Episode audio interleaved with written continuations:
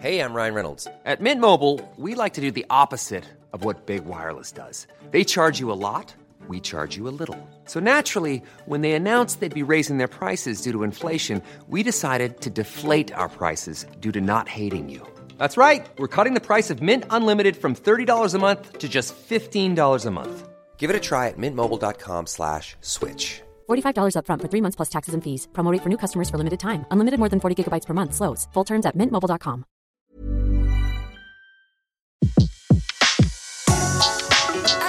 Le meilleur de séances radio est maintenant sur We Love Cinéma. Le pavé dans la toile.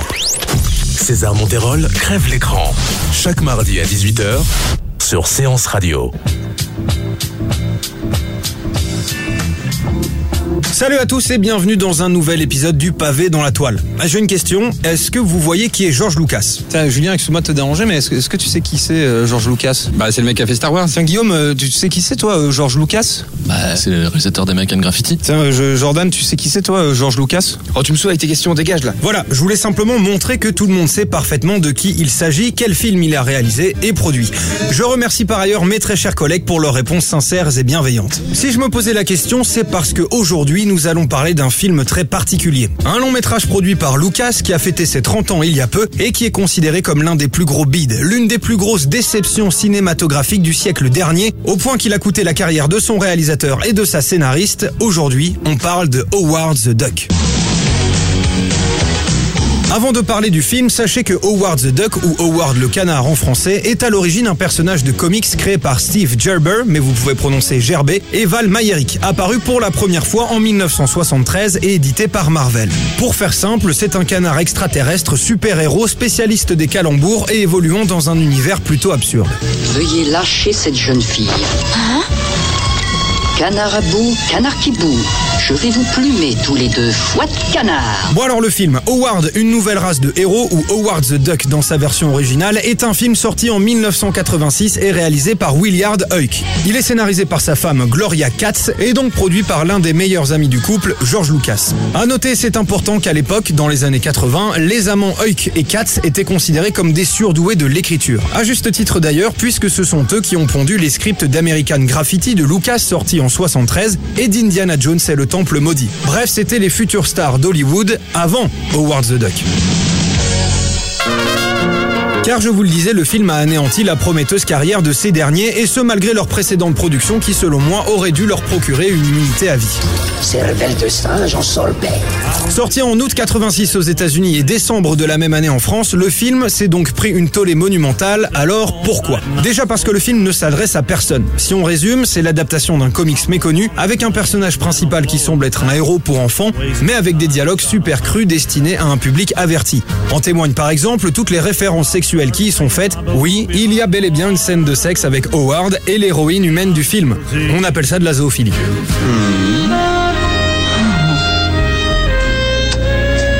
Okay. Let's go for it, Mr. Macho. I just can't resist your intense animal magnetism. Stop Stop, arrêtez, je ne veux pas voir ça. Pour être plus clair, je sais que c'est un film, et par exemple, dans Ted, ce genre de situation ne m'a pas du tout gêné, ça concorde avec l'ambiance générale. Mais là, alors qu'on a l'impression que c'est un film pour enfants, c'est franchement bizarre. Il y a même une vidéo sur internet qui fait un top 10 des moments gênants et inappropriés du film. Et en effet, cet aspect complètement bordélique, entre scènes d'action bizarres, punchline incohérentes, moments super gênants et j'en passe, c'est vraiment ce qui a mené à l'échec du film. On ne sait jamais où se placer. On est sans cesse en train de se dire, tiens, elle est drôle cette blague, j'aimerais bien rigoler, mais si je le fais, est-ce que je suis un pervers, un beauf ou un monstre pour la société. Pour boucler la boucle et que vous réalisez bien l'échec du projet, Steve Gerbet, pardon, Steve Gerber, l'auteur du comics originel, a renié l'adaptation de son œuvre, inventant de ce fait un nouveau terme, le déni de film. Ah oui, il serait malhonnête d'omettre de dire qu'en plus le film est sorti la même année que Top Gun et Crocodile Dundee, c'est franchement pas de chance. Un canard qui cause. Dis donc, t'es sûr qu'on est bien réveillé là? On a peut-être un peu trop forcé sur la coque Allez, on On ose se moquer d'un grand maître du Bref, je trouve ça triste et même très triste, surtout qu'il y a eu des dommages collatéraux. Déjà pour la carrière du couple Huyck-Katz, mais ça on l'a déjà dit, mais aussi pour George Lucas en personne. À l'époque, notre bon Georgie était très endetté puisqu'il venait de dépenser 50 millions de dollars dans la construction du Skywalker Ranch. Il a donc tout misé sur Howard the Duck pour remplir les caisses, et oui, on ne peut pas avoir du flair tout le temps. Donc le film sort et engrange 21 millions de dollars de pertes. Pourquoi c'est important? Parce que du coup Lucas a dû vendre sa nouvelle division spécialisée en images de synthèse. Et à qui il l'a vendu? À Steve Jobs. Et qu'est-ce que c'est devenu du coup? Pixar Animation Studio.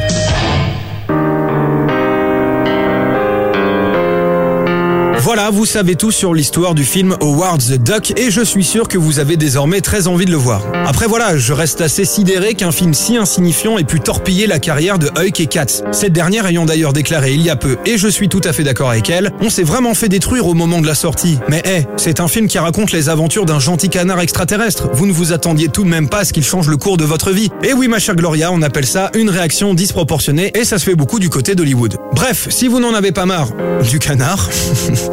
Sachez que Howard nous gratifie d'un joli caméo dans la scène post-générique des Gardiens de la Galaxie. Je vous laisse là-dessus les amis et je vous dis à la prochaine. C'était Le pavé dans la toile, une autre vision du cinéma. Sur Séance Radio, par BNP Paribas. Retrouvez l'ensemble des contenus séances radio proposés par We Love Cinéma sur tous vos agrégateurs de podcasts.